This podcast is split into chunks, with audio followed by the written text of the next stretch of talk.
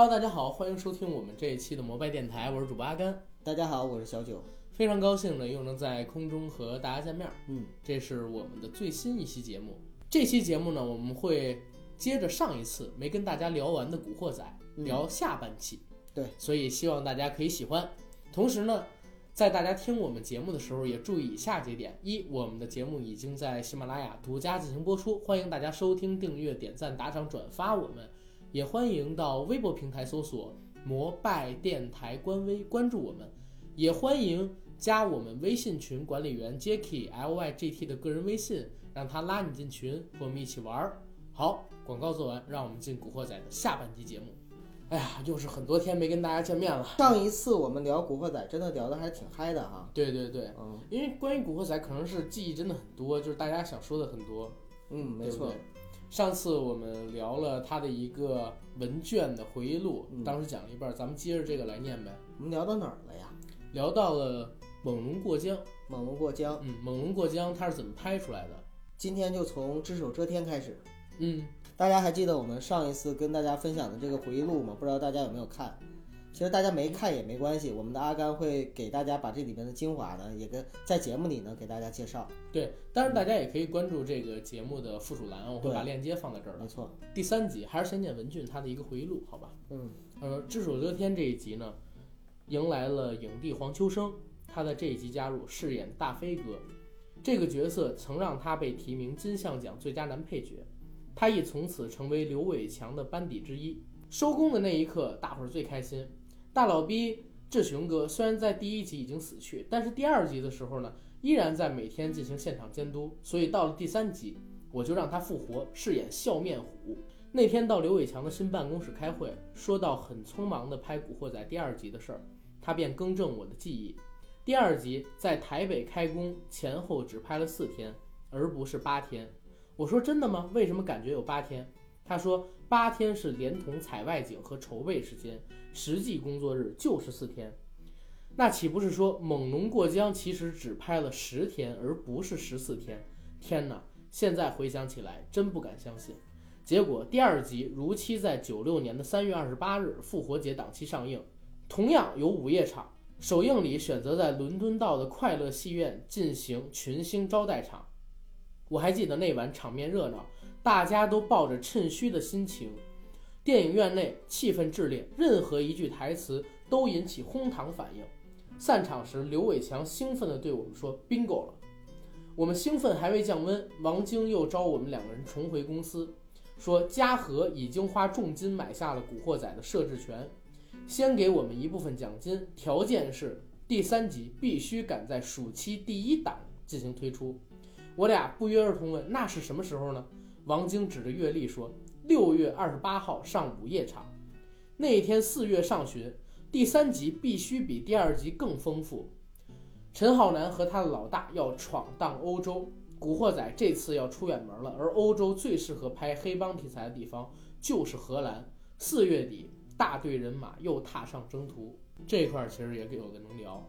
也今年金马奖有一个很好玩的事儿啊，嗯是那个新艺城七人组，好像是除了徐克没来，哎，徐克也来了吧？忘了，有有有有俩人没到，这个我就不去查，大家查一下反。正就是七人组的啊，七人组啊组合集体出来颁奖嘛。嗯颁奖他们聊到了当时在嗯新艺城的一段历史，说当时在新艺城的时候，包括张艾嘉当时也在嘛，台湾新艺城就是张艾嘉在里边负责，说当时在香港上戏最怕一个什么东西，怕午夜场。其实它的午夜场有点像现在今天的点映，就是半夜的时候上。嗯对对，为什么呢？它的口碑跟观众的喜爱程度会影响到这部片子的票房，而且是左右的很厉害。所以当时他们最害怕午夜场，也最重视午夜场。搞午夜场的时候，一般都会让明星去，让明星跟着一起去，然后呢，可以让这个评分稍微好一点点，然后把片子的票房做起来。他们都是这么去弄。哎，你说那个时候的口碑，嗯，真的是口碑，就是口口相传的那种，嗯，对吧？也没有手机，也没有网络，也没有哦，对，什么口口相传啊口碑。有报纸啊，但报纸的话，它这个影响也不是很大。我觉得那个时候是，比如说这个电影好看了哈，我会跟那个兄弟姐妹啊什么的就互相传，我传给你，你传给我，然后大家就全去看，都是那种真的是路人的口碑。哎，我第一次感觉到电影有口碑是什么时候？什么时候？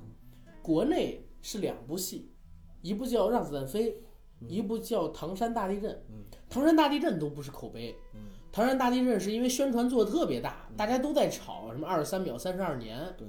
然后被炒起来了，而且那个点关键是，它是有一个太大的一个事件，对对对，做基础。让子弹飞，我感觉是真正的口碑营销。让子弹飞，我看了七遍，七遍，我在电影院看了七遍。我靠，七筒哥，真的这个这个不夸张，这个我我是真的在电影院前前后后跟不同的人带不同的朋友看了七遍。那你看到第七遍的时候什么反应？就是已经完全笑不出来了。你没看川话版吗？四川话版？呃，那我看了七遍，完全是普通话版。我到现在为止没看过四川话版。也四川话版也有，后来知道我知道。对，为什么我说，呃，让子弹飞是我感觉到第一部有口碑的东西？因为你看啊，让子弹飞上的时候有微博了，嗯，而且微博上的人数开始多了。其实我现在觉得，微博虽然注册量上去了，但是我觉得活跃用户跟当年比真的比不了。因为微信啊，而且说实话，也过了那个时代了。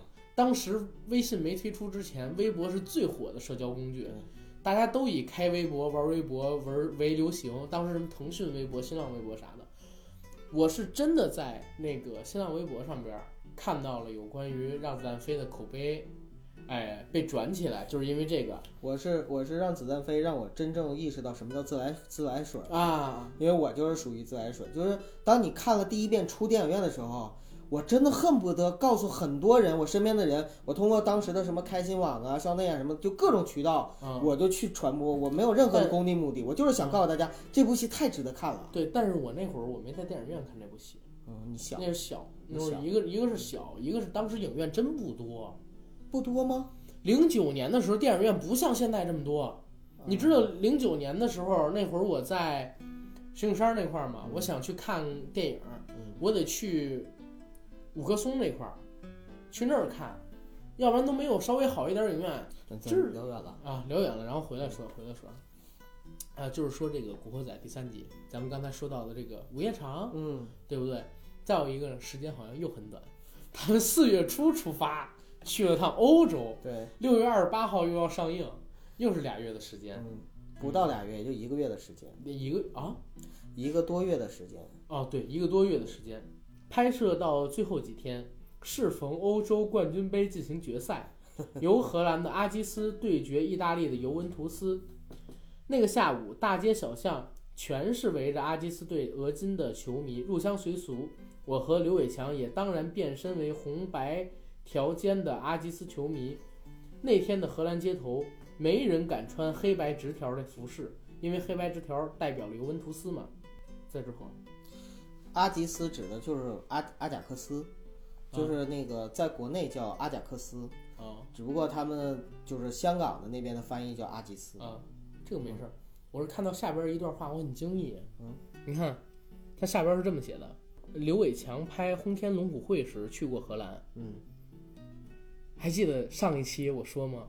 就是上一上半集的时候我说刘德华被拿枪指着的那部戏。啊，就是这部戏《轰天龙虎戏》去荷兰，《轰天龙虎会》呃，《轰天龙虎会》还有刘嘉玲被那啥那部戏，啊，要这个没有百分百确认啊，先说这个，那刘伟强拍的，刘伟强是不是也被逼的？我靠，那就不知道。嗯，OK，文俊呢是第一次到这个首府阿姆斯特丹，为了剧情更引人入胜，这一集只手遮天的内容绝对要出人意表，所以我大胆的让。女主角小结巴，香港叫细细利死去。嗯，红星社的龙头老大蒋天生，也就是任达华演的那个，要客死异乡。街头。对，来自漫画书原著的角色，第三集大反派是有史以来最邪恶的。我们请来张耀扬扮演乌鸦，志雄哥则演笑面虎。这两个人欺师灭祖，屠杀同门，可以说情节铺排到令他们天地不容。第一、二集的牧师大受欢迎，这一集加进了莫文蔚饰演的牧师女儿，与山鸡陪衬成可爱的一对儿。可以大胆的说，未拍之前，我们对成绩已经信心十足。呃，我我其实对第三季的第三集的印象也是很深。为什么？首先，第三集上一集的时候我说过，我说是我第一部看的《国仔》。嗯。第二一个就是乌鸦的表演，因为你看《古惑仔》第一集出现了一个很牛的反派亮坤亮坤，第二集出现一个蛇蝎美人丁瑶，丁瑶，第三集就是乌鸦。乌鸦是一种特别张狂的表演的演法。他是真是饿到骨子里那种。对，嗯，张耀扬他就适合演这样的东西。你看他《监狱风云》第一集里边也是演这个，《学校风云》里边也是演这个嘛。嗯他就是演恶人很入骨，这个人，而且是特别燥的那种性格。嗯演我在黑社会的日子还是啥我在黑社会日子里是他唯一演的是一个正派正派，啊，不是他演过很多正派。呃，不，唯一演的一个就是不是坏人的古惑仔黑社会。不，他也演过，他也演过在战鼓啊什么的里边，那是房祖名。哎，我记得在哪里边他还演过一个卧底《无间道》啊，啊，对，《无间道》里《无间道二》啊，他一句话都没说，啊就用眼神演戏嘛对对对那集，对对不对？对，那里边我有一期特印象特深，他吃着雪糕，你说哪个？就是那个哎，我在黑社会的日子。啊然后是有人欺负发哥，他把那小混混揍了一顿，嗯揍了一顿，踩在地上，用那个球鞋撵他的脸，嗯，嚼着雪糕，小孩子嘛，对不对？这么弄了一下，我靠，那那那个场景特深，特别张扬，对，张耀扬的演技，就是刚才说的那个了，就是小结巴死，嗯，你知道吗？现在这个《古惑仔》这个影迷啊，都有一个疑问，就是小结巴死之前到底有没有被强奸？好多人都问这个问题，你知道吗？关注那有什么意思呢？就是关键有好多人问，但是我我也希望他没有，但是但我认为啊，就是如果从那个就是乌鸦和笑面虎的这种饿到令人发指的嗯这种情况来说的话，不可能没有。对，而且嗯，而且关键是这样，乌鸦问了，在那个杀那小结巴之前那段戏里问笑面虎，昨晚上爽不爽啊？嗯笑面虎说爽啊，今晚上轮到你了。嗯，这就像大家不愿意承认小龙女被尹志平那个 小龙女已经被三个人玷污了，还记得吗？那天聊武侠小说 啊，金庸改了好几次。是反正小结巴的死，我觉得是挺那啥的啊，南哥，嗯，我知道你是谁了，南哥。刚刚恢复记忆，然后就离。其实有的时候啊，这东西就是故意虐观众。对，有的东西呢，就是让观众看爽，故意让观众看爽，越爽越好；有的就是故意虐你，让你就是越纠结越难过越好。对呀、你看那个宋丹丹说，让人哭很容易，你越惨越就是越有人哭，让人笑很难，对不对？让人笑这个里边儿，山鸡跟莫文蔚就做到了。山鸡和莫文蔚，另外就是那个牧师，嗯，呃，其实牧师的哎，牧师确实是就是越来越受欢迎，越来越受欢迎。对嗯，牧师那个角色，我觉得特别就是挺魔幻现实的，你知道吗？古惑仔里的一抹亮色，对，因为你看他一个演黑社会，为什么我说这不是真正的黑社会？它是一个青春片因为片。你想，它本来就是漫画改编的，对呀、而且是哎，《古惑仔》这个电影上映的时候，那个牛老还在画漫画，现在还在画。对，然后就是他们两个相当于是嗯。互相影响，电影影响着漫画，漫画又影响着电影，就是同时在，但是不一。样啊，古古惑仔漫画，我就说一个最直白的东西，嗯。古惑仔漫画里，丁瑶是嫁给山鸡的，嗯，山鸡第二集就把他弄死了。其实他是独立于漫画的，就是可能在第一，集它有一些，你比如说像那个里边的一些形象，其实后面是漫画对对也都会照着那个啊，演员的角这个是色去画，这个是，嗯，但是山鸡没有按照陈小春去画，那就是说明哎你知道山鸡叫这个真什么名吗神来之笔，赵山河。哎呀聪明，你这这果然知道，你知道我为什么印象特别深刻嗯？因为后来在东北《黑道风云二十年》，嗯，就孔二狗写的这个、啊啊这个这个小说里边，提到了，还有一个角色就叫赵山河，就是当时是致敬了是吗？也算是致敬，而且还有就是当时他写的东北那个时代，正好是看香港的啊，外香港古惑仔的那个时代，对，啊，影响真的很大。前后互相的去影响。我们东北当时内地的很多的那种孩子们，他们的一些行为模式真的受到港台文化的影响嗯特别的大。OK，然后你看啊，第三集开工档期，他们呢在广场留影，包括演乌鸦的张耀扬、笑面虎的志雄哥和笑面虎志雄哥的太太叫西西利，嗯，就叫小结巴。然后还有我身边的大只佬叫泰哥，是我们在荷兰拍戏的指路明灯，在荷兰甚吃得开，有可能就是当时的一个黑帮。在荷兰呢逗留了三个星期，第四天我基本上已经掌握了这个城市的特色和来龙去脉。休息了两天，我还带着张耀扬等人南下海牙等其他城市参观红灯区、酒吧，寓工作寓娱乐。怎么参观？娱娱工作娱娱乐，真是人生一大快事。刘伟强后来又回到阿姆斯特丹拍摄韩国片《雏菊》，嗯，雏菊主要那个广场的场景就是我们拍《古惑仔》第三集的主景。那栋中国式茶楼门外是蒋天生中伏之处，隔不远处的内河是郑伊健跳下去逃命之地。哎，我突然好想去荷兰这个地方看一下。阿姆斯特丹是吗？啊，对，行。文俊在看《雏菊》的时候，就忍不住把当天拍《古惑仔》第三集的情景一一回想起来。阿姆斯特丹真是一个让人怀念的地方。怀念什么？参观红灯区。因为对，因为我一直在想哈、就是他们当时去拍戏，那么他们玩的时候玩什么了？参观什么？体验什么了？好吧，哎，不过不过说到这个正事啊，就是《古惑仔》里边，其实我最喜欢的老大就是蒋天生生。嗯嗯，不是蒋天阳，蒋天阳很霸气，嗯，但是蒋天生真的是那种文质彬彬的老大。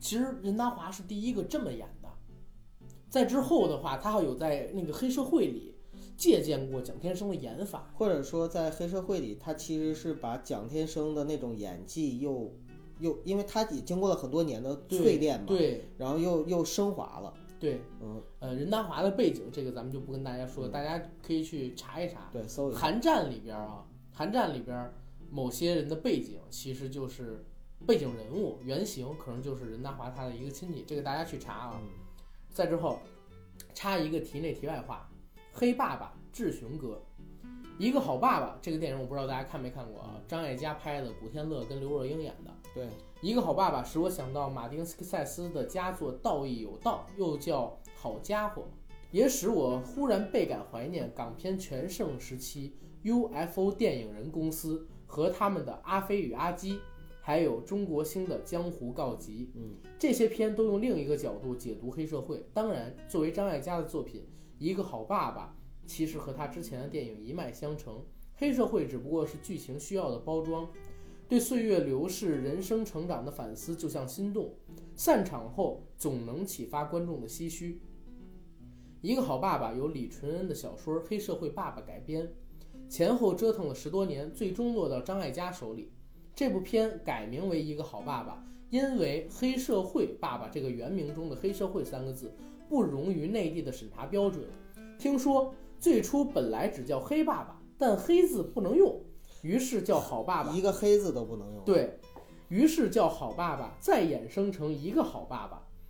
但审片的大元说，虽然改了好爸爸，但电影中的古天乐就是黑社会，黑社会又怎么可能有好爸爸呢？于是被枪毙掉。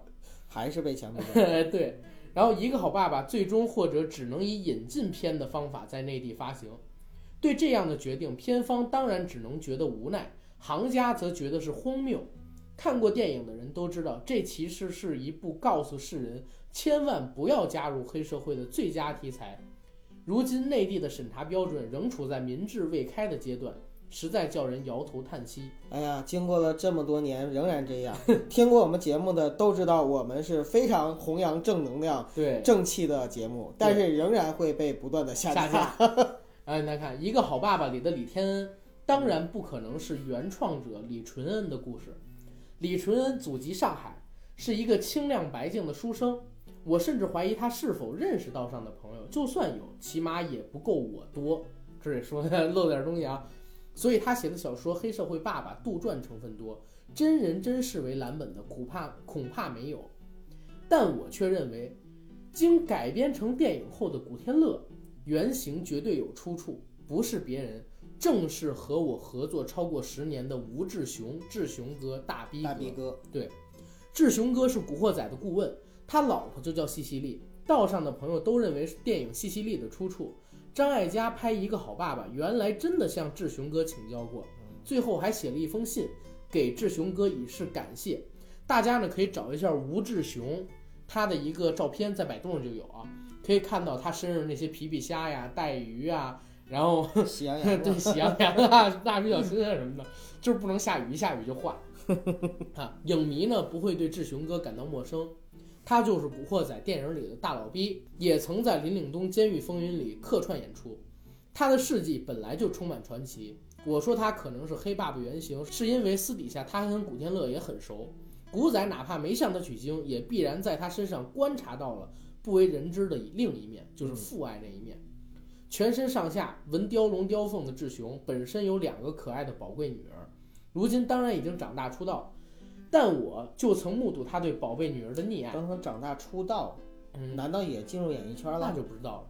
嗯，就像李天恩对爱女喜儿一样，你不会相信一个黑老大原来都有其柔情的一面。一个好爸爸交由张艾嘉处理，使得这个电影有着与众不同的角度。只要曾经为人父母者。无论你是黑道白道，其中一些细节总会触发你的共鸣，触动你善良的一面。嗯，哎，这戏你看过吗？看过《黑爸爸》，对，就叫《黑爸爸》，黑社黑社会爸爸。对，我还记得当时古天乐是长头发，好像，对他留着长头发，然后呃纹了一个大老虎纹在胸口，然后后来把把纹身改了。对，因为他女儿看那纹身害怕，对，纹成那个米老鼠、米奇那个那块挺逗的。他最后 有一句话啊，就是那个电影结尾，我如果没记错的话，我叫李天恩，我用了一秒的时间加入了黑社会，我用一辈子的时间在逃离他。嗯，啊，然后这是那个电影的一个结尾，其实真的是一部导人向善，让人千万不要加入黑社会的电影。真的是那个大元，他就没看到最后，他可能看到最后了，但是就像他说，黑社会怎么会有好爸爸呢？民智未开嘛，对不对？噜噜噜噜噜，叫大人，叫大人来枕边了。噜噜噜噜噜，只手遮天应该算是整个古惑仔系列里边啊，嗯呃承前启后的一部，因为他从这这部戏开始走向全球。呃，而且从这部戏开始，他引进了很多的角色，慢慢的把整个的就是宇宙弄起来，不是宇宙了啊，也算是宇宙了，真的是宇宙，古惑仔宇宙就把他那个整个这这十二个巨头啊什么的，慢慢的都都码起来了。哎，其实我真的在想啊，就是这个古惑仔，它真是一个宇宙电影。嗯，就是你还记得吗？后来拍了他们好多个人的番外，大飞哥、对，黄姓十三妹，对，拍番外的时候，好多正传里。或者说其他的外传里边角色还会客串，都朋友吗？大家帮帮忙啊！对呀，你串我，我串你。你你像那个《红星十三妹》里边，大飞哥也出来过呀。对呀，对吧？然后大飞哥里边，《红星十三妹》也露过脸。对呀，就这个东西，所以他比漫威宇宙早，没准漫威宇宙就是看到古惑仔然后弄的。再往后看啊，《古惑仔》的回忆狠心把主角杀死，再增添大批猛人。嗯，《古惑仔》第三集把两个重要人物杀死，一个是。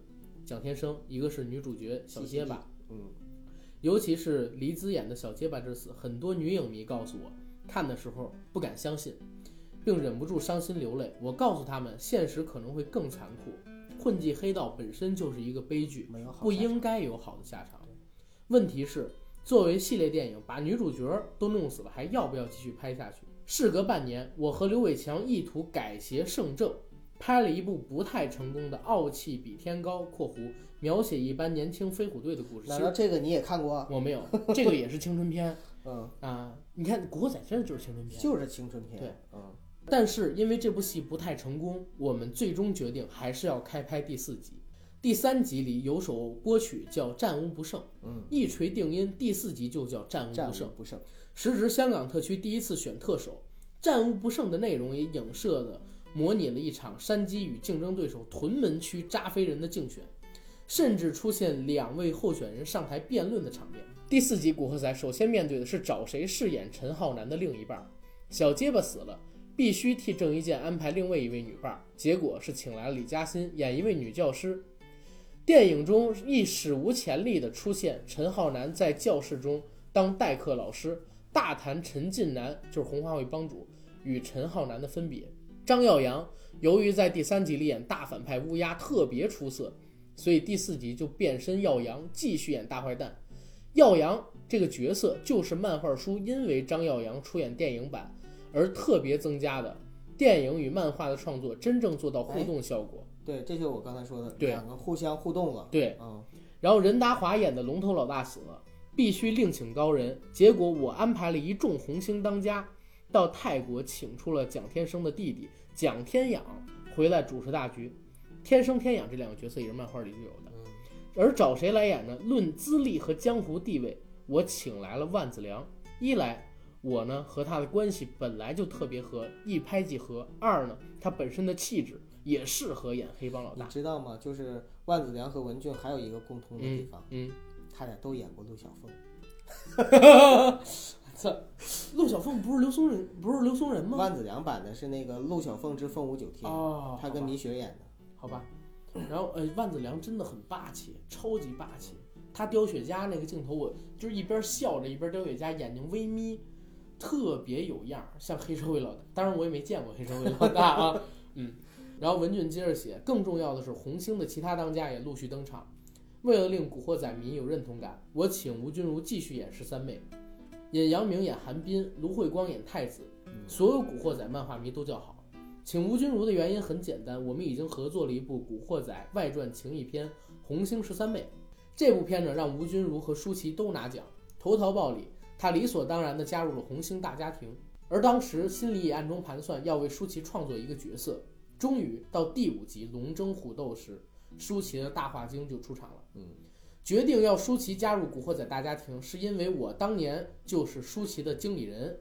我们从九七年开始合作，历时五载，到零二年才结束关系。就香港演艺圈很小，真的很小，港台演艺圈都很小啊，就感觉好像大家都是、哎、熟人。而且经过这么多年，其实关系一层一层一层一层。哎，九哥，你听我说，你还记得咱们上次聊那个香港的时候，嗯，我提到过一个观点，我说你们有没有想过，香港呢，在上世纪的，嗯，他们现在活跃的这些电影人啊，嗯，都是五十六十七十，嗯还有四十年代生人。嗯那个时候香港刚刚开始有移民潮，只有两百多万的人口，对不对？两百多万的人口，或者说三百万的人口，这里边可能说他们同年龄段的孩子只有十几二十万，或者都不到，嗯对不对？甚至都是远逃大陆来的嘛。这十几万的孩子里边啊，同龄的又很少。同样的，香港的学校就那么些个，非常非常有可能他们就是同学，就是亲戚，或者说家就是住在附近，没错，对不对？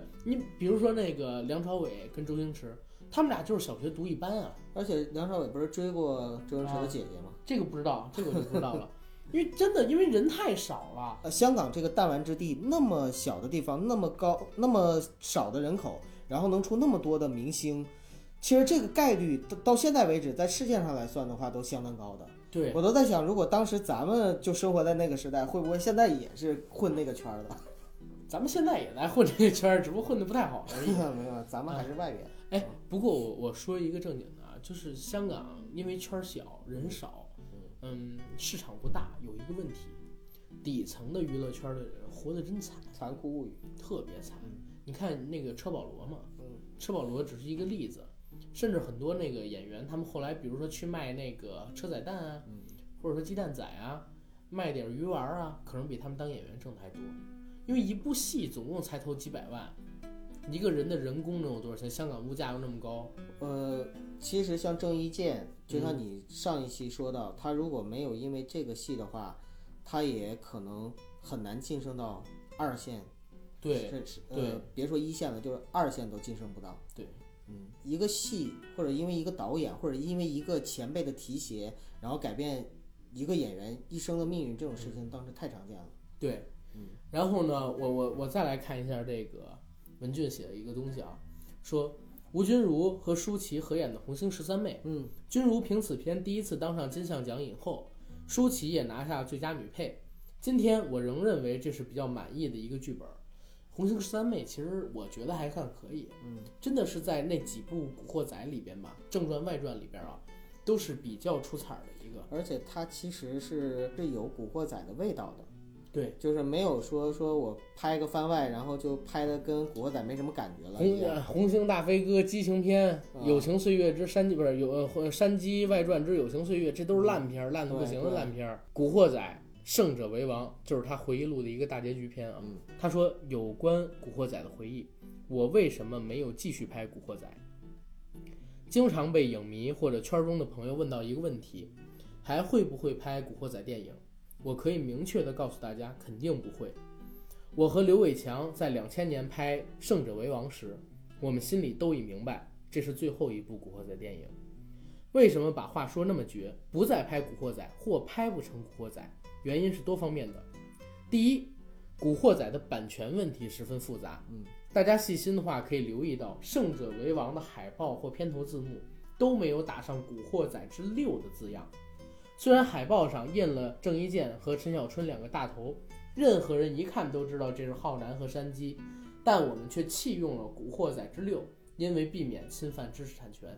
其实大家现在看一下《胜者为王》的那个海报，确确实实有他们两个人的一个照片，还有那个吴君如他们几个人的照片，但是真的没有《古惑仔之六》这几个字在上面。这个事情的缘起是嘉禾公司在前一年，也就是九九年的时候。已经把他们的片库卖给了美国华纳，因为嘉禾在那个时候出那个闭源资产了嘛，哦，卖给了美国华纳。华纳声称拥有该批影片的所有权利，包括续集拍摄权。嘉禾当时是因为什么原因或事件导致要？其实还是回到那几个事儿，一个是香港本土的市场，嗯，从九五年开始以后就不争气了，嗯，这是第一点，就是没落了。对，嗯，第二一点呢是。嘉禾它的产片量也跟着香港的市场变小，开始逐渐的降下来了。嗯，再有一点是什么原因？很多的这个香港从业人员，呃，因为躲九七，好多都搬掉了，搬到移民啦，或者说如何如何的。那段嘉禾是市场又不好，又没有好的从业人员去拍戏。然后再有一点呢，就是因为手底下确实也是没人。他有点入不敷出，所以在九九年左右的时候，两千年左右的时候，那个呃邹文怀先生吧，变卖了很多嘉禾的资产。嗯啊，当时本来还曾经想让那个邵氏跟跟他合一下，然后还把这个片子继续做下来。当时六叔也是整了点事儿吧，弄得挺麻烦的，让华纳给买走了。嗯，当时其实说实话，嘉禾全靠成龙撑着。嗯，如果不是成龙，可能早两年就不行了。是啊，虽然八十年代盛极一时，但是对还是不太行。时代变了，时代变了，嗯嗯，盛极而衰。对，华纳说拥有这批影片所有的拍摄权利，包括续集拍摄、重拍和改编权。他们发出律师信警告，如果不得到他们的授权，就是侵权，一定会打官司。当时我大惑不解，《古惑仔》明明是改编自漫画书，过去五集都是我和牛老。他的浩一出版社谈判版权费，怎么会突然变成属于华纳的？华纳给出的解释是，如果陈浩南和山鸡这些角色由其他演员去出演，那版权的确属于漫画出版社。但这些角色如果沿袭过去五集中出现的演员去演，那么这个肖像版权就归他们所有。换言之，只要是郑伊健演陈浩南，就侵犯了他们的权利。呃，这个其实说实话也有道理。这就是版权的问题，对肖像权的一个问题。我们听后真是有些莫名火起，而投资方也是嘉禾公司，也奈他们不得。所以为了避免麻烦，一方面我们依然付了版权费给漫画出版社和华纳，另一方面却也不明显的用《古惑仔之六》这些字眼。华纳公司要的价钱极不合理。拍完这集，我们也不想自找烦恼。说白了就是太高了，太高了。人老美嘛，香港弹丸之地，人想要点小钱没意义。另一个原因是回归后的香港电影检查尺度收紧，明确指出，若用“古惑仔”这三个字，他们一定会被评为三级，那就表示十八岁以下的观众不能入场，也就是说少了我们最主要的拥趸和捧场客。嗯，投资方一定不敢冒险，所以也是历史原因。对，但是我觉得那也就是说前五集。全部都不是三级吗？可能也是因为从那时候开始，就是九七之后，然后那个审查制度变严了，定义就变了。但是我觉得那个怎么都可能，怎么都得是三级吧？那么多脏话，那么多性暴力，那个。这个时代嘛，就是它都是一个从宽到严的一个口子。但是你看那个吴彦祖当时拍过一个戏叫《偷窥无罪》，嗯，那戏就是二级 B。偷偷窥无罪不是三级吗？不是，因为没有正面露点，全都是给遮住了。好吧，就是露 露露背、露屁股，有这样的镜头。哎，有机会可以聊聊偷窥无罪。对，偷窥无罪挺好的。我我我当时就特别诧异，后来王晶说。他自己想了很多方法才剪成二 GB 的，开始说弄成三 G，，但是又怕票房不好，所以剪成了二 GB，能让青少年去看。对，哎呦，但是那个尺度就是香港这个尺度很不像那个美国一样，你知道吗？美国只要你有正面漏点，绝对就是 R 级，就卡得很严。对，卡得很严，嗯而且是 fuck 超过一定次数也会变成 R 级。对，没错，啊，因为好像美国只有 fuck 这个词哈，不像中国语言那么丰富。对，不像中国，对中国是各种文字去组合。在台北拍摄《胜者为王》这一天拍的是殡仪馆的大场面，几乎所有角色都出现了，包括已经死去的陈松勇。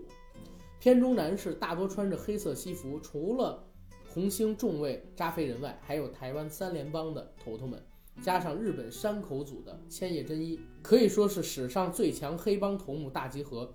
不过大家请放心，这些都是演员做戏而已，其实不是啊，里边有一些里边有一些是真黑真帮。真正的身份就是黑帮。对啊，陈慧敏就在里面嘛，骆驼哥。不过他们还真是，我就是从那部戏开始，对香港、台湾和日本的黑帮的不同的地方有了一个深刻的认识，包括风格、着衣、平时的打扮，包括打架的武器都不一样。我跟你这么说，我现在觉得香港，然后台湾，包括说日本日本的黑帮有什么区别？首先，香港现在呢，呃，黑帮势力大不如前，嗯。而且绝对是不被认可的一个状态，嗯，也没有掺杂到政府里。因为现在说实话，香港因为回归了嘛，对对，没办法，不是对然后不是没办法，是必须的必。须的，大陆的阳必须的呃共产主义阳光下，香港现在已经没有黑社会了，嗯，一点黑社会都没有了。然后台湾是这样，台湾的话，黑金那个事儿既然指出来，就一定还会有。当时黑金不影射了一个事儿吗？说一百四十六位立委，我们现在占了十三位。对，我们为什么不让更多的兄弟加入到这里面来？我们解散所有的帮会，我们自己成立一个党。他其实说的就是，呃，黑社会控制政党，控制对社会，对，控制政党，参与社会，参与政治，所以是黑金政治嘛。对然后山口组呢，日本是全世界唯一合法承认黑帮地位的一个国家，所以他们那边黑那个就是企业，对就是企业叫叫公社社长，对，对不对？所以这是几个的区别，我我认为中的啊。嗯，然后 OK，因为明知道这一套就是最后的古惑仔电影，所以我在创作上有种大团圆的心态，把过去已死的所有角色大部分都去复活了。至于如何复活，哪个演员可以复活，那就以后再谈。嗯，但是以后他就没有写过了，说文俊就写了这么多，就写到这儿了。对，就写到这儿。然后，看我再给大家念一个这个回忆录的前言啊，嗯，说毋庸置疑，在香港本土乃至大陆，自从上世纪末一部名为《古惑仔》横空出世之后，其系列一共六部正传、三部外传所产生的影响力是相当大的。可惜影响力有好有坏，而《古惑仔》的影响力是绝对算不上正面的。《古惑仔》诞生的日子是一九九六年，香港回归前夕。政治的大环境通常都会投影在各个方面，楼价暴跌、移民潮、失业率增加，这些跟回归有关吗？不能一概而论，你大可以当做是一个不美丽的巧合。但作为香港文化中重要组成部分的电影工业，则在这前前后后的诸多具有前九七心态的作品，银河映像的处女作《一个字头的诞生》隐喻了香港面临的两难困境，而捧走金像奖影帝殊荣的三个受伤的警察，而更是直接直射了九七前港人的心态。其实，这儿我想说一嘴，《一个字头的诞生》隐喻最明显。你看过这个电影吗，九哥？看过，最开始的时候，刘青云去算命，嗯，说呃三十二岁，呃是男人最重要的一个年岁，李小龙就死在三十二岁，然后三十二岁，要不然你就成龙，要不然你就成虫，让他选两条路，一条路呢是去大陆，一条路是去台湾，嗯，但是你看这条这两条路啊，去了大陆以后，刘青云演的阿狗，唯唯诺诺，不会开车，犯下种种命案，最后全部都死掉，嗯，对不对？台湾那条路是怎么走的？变得极其之坚毅，虽然最后伤痕累累，乃至快成乃至变成快到植物人的一个程度，但它成了一个字头，一个字头是什么？就是一个牌面。对对，就是这个隐喻，你去想一想啊，来大陆就全都死了，来来台湾的话就是九死一生，但是最后有名气了，一生，对吧但？是也不是什么好结局。也不是什么好结局，但是你就你就想想他这个隐喻，对对不对？也是一个隐喻，对不对？其实代表的是香港人当时对未来的看法的一个对对未来的一个看法。你看香港有好多这种类型电影，你看那个嗯，春光乍泄，嗯，其实也是讲隐喻这个事情，要不然为什么要去欧洲？当时九五年左右，九五九六年，对太96多这样的97对，对，什么去年烟花特别多，香港制造，香港有个合理活，包括他这个三个受伤警察，一个字头诞生，春光乍泄，甚至二零四六都有的。嗯，为什么叫二零四六啊？五十年不变对不对？二零四六就是这个东西嘛。然后在这个时候，当了多年副导演及其摄影师的刘伟强，恰遇上需要将牛老的漫画改编成电影的王晶。作为香港拍摄商业片首屈一指的王晶，看上牛老这部漫画不是没有道理的。《古惑仔》在漫画市场的成功就已经充分说明该类型题材受欢迎的程度，而改编成电影，除了忠于原著，最重要的就是无外乎主角的挑选。因为若是主角形象无法让人有认同和代入感，那么就意味着片子本身的失败。而这个时候呢，刚出道的郑伊健就进入了王晶的视野。郑伊健以成熟男人的模样出道，外表条件只能算一般，但恰恰这点就成了优点，因为一个代表草根阶层的古惑仔，气宇轩昂、高大威猛皆可，但万万不能让主角帅倒八方。请设想，如果刘德华真的出演陈浩南，那会是何等境地？于是导演确定，主演确定，一干青少年的代言人也纷纷确定。烽火海是当时香港的歌唱组合，相貌、歌喉皆为平平，并不走红，而他们的年龄正好符合影片主角的需要。于是烽火海组合内的陈小春、朱永棠、谢天华一干人等被王晶纷纷招至门下。王晶毕竟是精打细算的商人，启用新人，一方面意味着片酬本身的降低。一方面也保证片子本身尽量靠近真实的生活，而对于片中头号反角，王晶在多次选角均不满意后，只能无奈地选择当年在烂片堆里打滚的吴镇宇。不过这个决定现在看来却是让《古惑仔》成为经典的重要原因。一九九六年，《古惑仔》第一集横空出世，上述有一段话写道：一九五六年，石硖尾大火，香港政府为安置灾民。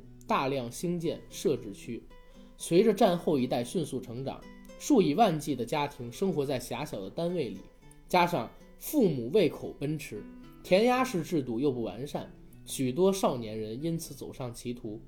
设置区球场成了他们发挥精力的英雄地，也成为古惑仔滋生的温床。这段漫画作者牛老所写的文案，也成为了古惑仔系列电影的开场白。第一个场景是一九八六年。关于这段回忆镜头，刘伟强并没有将镜头简单的黑白化处理，而是代之用旧胶片色彩略略泛黄，丝毫没有拖泥带水。字幕淡出之后，就是随之而来的冲突。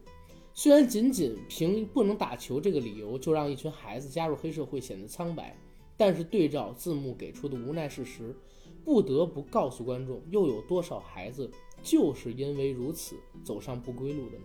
当然。古惑仔不会给你说教，这些问题也不是电影想去探讨的。所以镜头一转，十年后的陈浩南已经无所畏惧地走在铜锣湾的街头。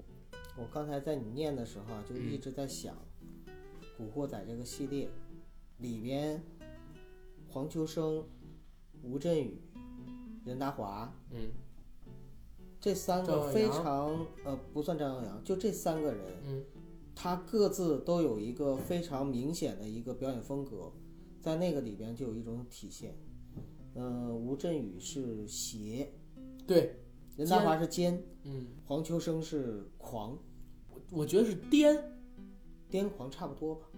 嗯，狂我还不如就是耀扬，就是癫，真的是疯疯癫癫的那种。嗯，癫，因为我记得有一次第十放映室吧。很早，我上大学的时候呢第十放映室曾经排过一个盘点香港十大男影星，嗯，呃，就有黄秋生、吴镇宇、任达华、刘青云。十大性格演员吧，类似吧？呃，我好像看过这期十大性格演员。刘青云什么这些人，就他们几个人真的是表演风格完全不一样，嗯，完全不一样。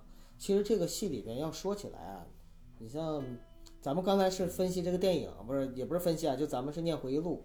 嗯，然后然后分析。对，现在其实说起来啊，你像那个陈小春还行，我觉得郑伊健没什么演技。你别这么说，别这么说。真的，我觉得我觉得没什么演技，那里边反而是你像吴镇宇、刘青云，呃不呸，呃吴镇宇、黄秋生、任达华、万梓良他们嗯才是真正的老戏骨，在里边演技都很屌的。还有台湾的一一一众一票演员，你像金世杰呀、李立群呐、金世杰去了吗？金世杰有啊，在《战无不胜》里边，最后啊就是他，他陪着那个那谁嘛，啊，陪着那谁，那个那个那啥好吧，好吧，你记混了，我有点儿，好久没看了。是。古惑仔真的好久没看了这个戏，嗯，其实我我在想，国仔又可以再重新看一遍。但是我我我回到咱们最开始聊的那个问题啊，就是古惑仔影响绝对算不上好的，对官方都已经这么说了。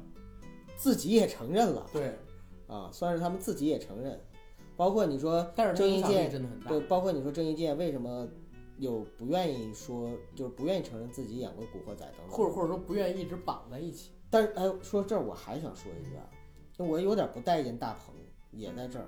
就《煎饼侠》里边把古惑仔整出来，把他们几个人整出来，是你在卖情怀、贩卖情怀，但我真有点不待见他这事儿，因为不是什么好的形象，或者说好的、好的、好的这样的榜样和偶像。对。然后他以这样的一个形式带出来，当然了，这是一代人的时代记忆嘛。时代记忆，但你时代记忆很多呀，你干嘛非要搞他呀？但是人家也没说请古惑仔来呀，人家只是几个人过来打打火机、掏掏耳朵而已。你自己以为是古惑仔，人家万一指的是别的片子呢？什么片子？好好多别啊，当然了，可能人指的就是战无不胜的，因为战无不胜没有古惑仔对。这个哎，但是我我说的这个古惑仔影响真的很大。嗯，首先你嗯，如果没有这套电影，这套漫画不可能写到现在，对吧？现在画到现在，嗯，而且电影我觉得确实拍不下去了，是在哪儿？都已经成了就是亚洲的老大了，你知道吧？快，然后到最后怎么写呢？称霸全球嘛？走向政坛嘛？更不可能。就越来越就是再往上就没法写了，或者说再往上写就就是玄幻了。对，嗯，就像风云一样，风云写到风云三，我操，如来呀出来了。然后长生不死，说大日如来在算计着那个步惊云他们的后代，步惊云跟聂风两个人在孤独的下着棋，都过了几千年之后了，各种神奇的科技呀、然后跟法力啊什么的也都出来了，风云已经成这个样子就，没意思了。对，没有意思了。但是呢，古惑仔影响力大还体现在哪儿？你看，从应该是从一三年开始吧，嗯陈小春他们连续搞了几年的岁月友情演唱会嗯，啊、甚至说你有一个节目叫年代秀，你看过吗？没有没看过，深圳卫视的年代秀。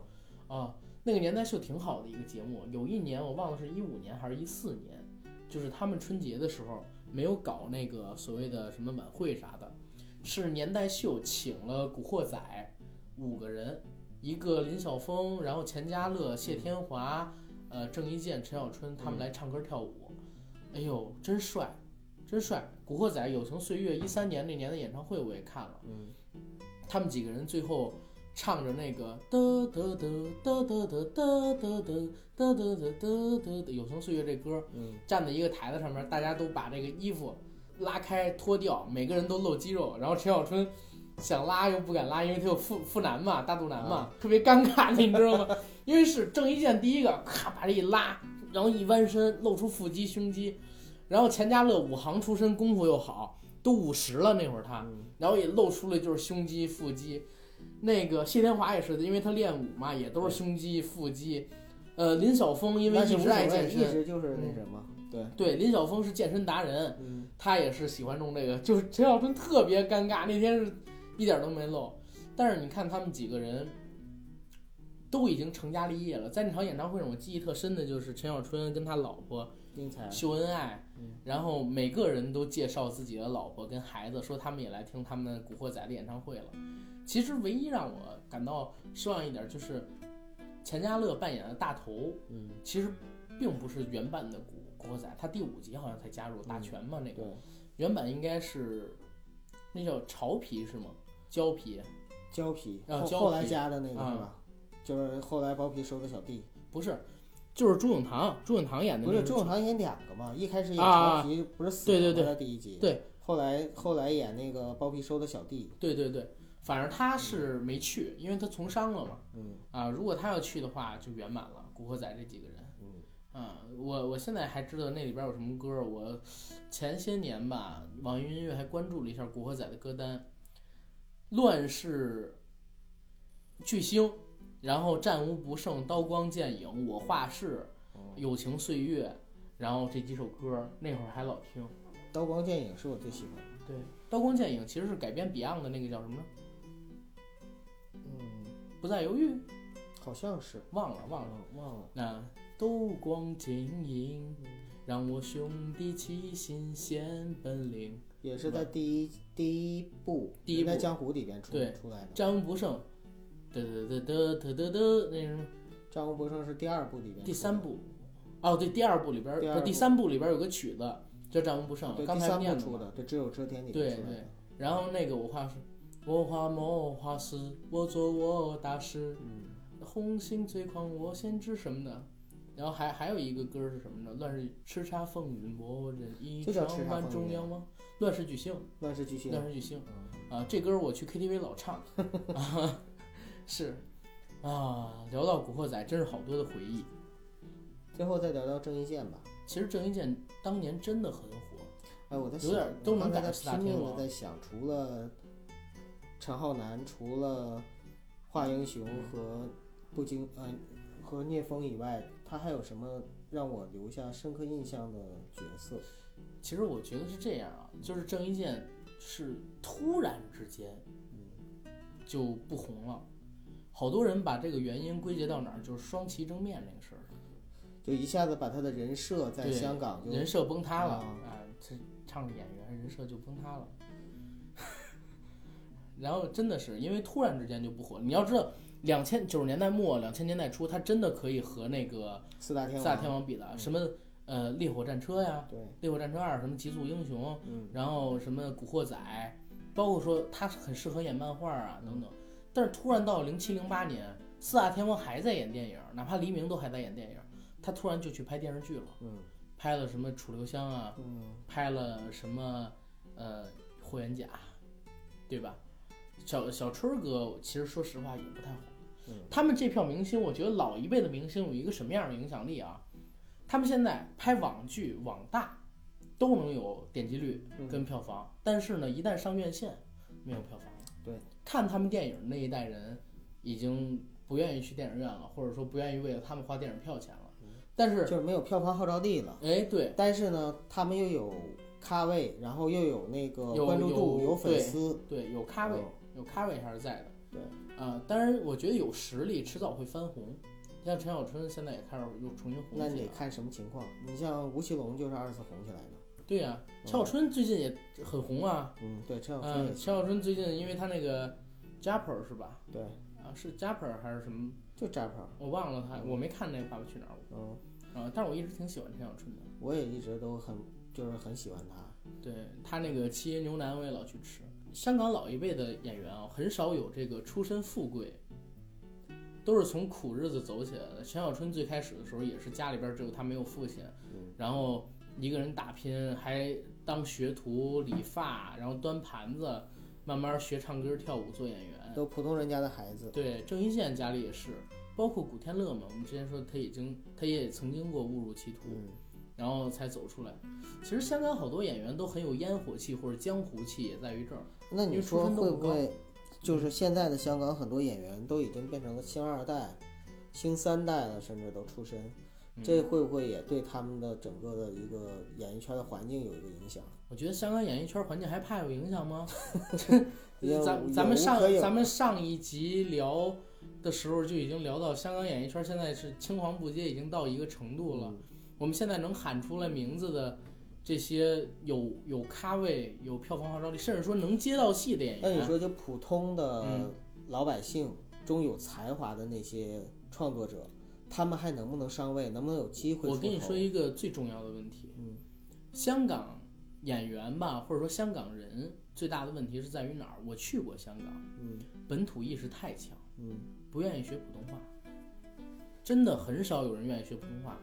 普通话现在说的最好的青年一代啊，最好的是余文乐，嗯因为他在台湾以前拍过很多戏。就那那样还叫最好。余文乐他不错啊，普通话真不错。你没看那我觉得，嗯，我觉得，哎，反正也也行吧。对，谢霆锋普通话也不错，现在还有儿化音。谢霆锋大舌头啊，呃，他稍微有点就是那发不了儿音，但是他在学儿音。然后李治廷也不错，就他们仨还行。嗯，剩下的几乎所有的青年一代的香港啊本地的女演员，普通话都不怎么好。真的都不怎么好。然后老一辈的更不好。张家辉，呃，梁家辉当然肯定好，因为他很早很早就拍《火烧圆明园》的什么时候，台湾拍戏的时候就练普通话了。然后那个任达华也是很好，老一辈的，其实刘德华什么都算不错的了。梁朝伟，然后郭富城、古天乐，就是号称就是普通话最不好。大家好，我是郭富城，然后我是古天乐，大家快来跟我一起玩《贪玩蓝月》。不过他们虽然普通话不好，但是他们对演技、对那个演技和对影迷的态度还是非常好。我就是想说一个什么，他们不傲慢。我不是我去香港的时候，我是真的发现香港人，他对大陆啊，始终还是有一个拒之门外的一个心态，很少有人真的开放的那种。陈可辛他就不是香港人，嗯，他本来是泰国的，嗯，然后他去香港只是工作而已，现在工作室又搬来大陆，嗯，徐克他们也是就是很愿意接受，但是。很多的青年一代吧，还没有打开这种思想，要不然也不可能拍出什么十年啊、什么本地蛋啊这样的电影，这样本土意识极强的电影。但是你如果真的不学普通话的话，你到大陆来很难有市场。现在来大陆的这一辈都已经三十七八岁了，你不觉得吗？林峰、黄宗泽都快四十岁了，是胡杏儿都四十了。现在 TVB 那些青年男女演员，你还有知道名字吗？就是三十岁以下的，三十岁以下的真不知道。对呀。五六十岁的我还能叫出几个，或者我能看出几个熟脸了。对，说实话，郑伊健的这个，所以香港这种死，我感觉真的是闷死，就是他们没有以一个更加开放和包容的心态去迎接这个变化的时代，空守着他以前的那些东西。啊，其实我们改天可以聊一下香港，就是，就是怎么说呢？穷亲戚突然阔了。你之前提过这个理论，对，以前老来你们家就是拿旧衣服、脏衣服的穷亲戚，突然之间比你阔了，比你有钱了，吃的、玩的、看的都比你好。你看现在就是综艺，大家还有谁看香港综艺？台湾综艺前十几年那么火，现在还有谁看台湾综艺？全部都看大陆综艺了，对不对？大陆以前向台湾学，向香港学，现在都是向韩国学，或者说自己原创。对，或者自己原创了。对，嗯，而且一代又一代的人，大陆毕竟十几亿人。如果说真的是找人才的话，他这个普选层面就比香港啊、什么台湾、广东多。而且你看香港、台湾好多女星啊，这辈子的目标嫁一个富豪。在大陆你嫁个演员也行，演员也很有钱，真的很有钱。因为所谓的富豪，他们香港那些嫁的可能就几亿、嗯十亿。现在大陆的市场大到一部戏可能就有几千万、上亿，只要你够红，所以也不用嫁什么富豪。那你说香港的？根本的问题是什么？是太小。香港最根本的问题是在于阶级固化，所有的问题都源自于这个阶级固化。但是资本主义发展是不是发展到最后都会出现或多或少有这个方面的问题？有，除非除非啊，嗯，你的体量够大，可以延缓这个问题。我我跟你这么说，其实其实国内现在也有这个问题，但是不严重。对，因为国内市场太大了，而且不是现在的阶级固化的问题，其实也比较严峻。正因为这样，所以就是现在其实，嗯，国家出台的很多政策和措施，就是为了防止这一点，或者说为了就是缓和这一点来做的。其实我我是觉得大陆还好，因为大陆有太多渠道能改变自己的阶级，嗯香港真的没有。你说现在香港，你你创业办实业，你能办什么？什么都没有。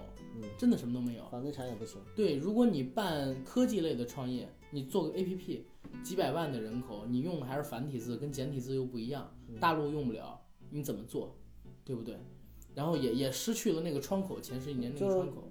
饮食，呃，饮食、金融、旅游，对，就这也就这几个了，就这几个嘛，而且都是第三产业。对，也不是老百姓说我哪个能做的，香港。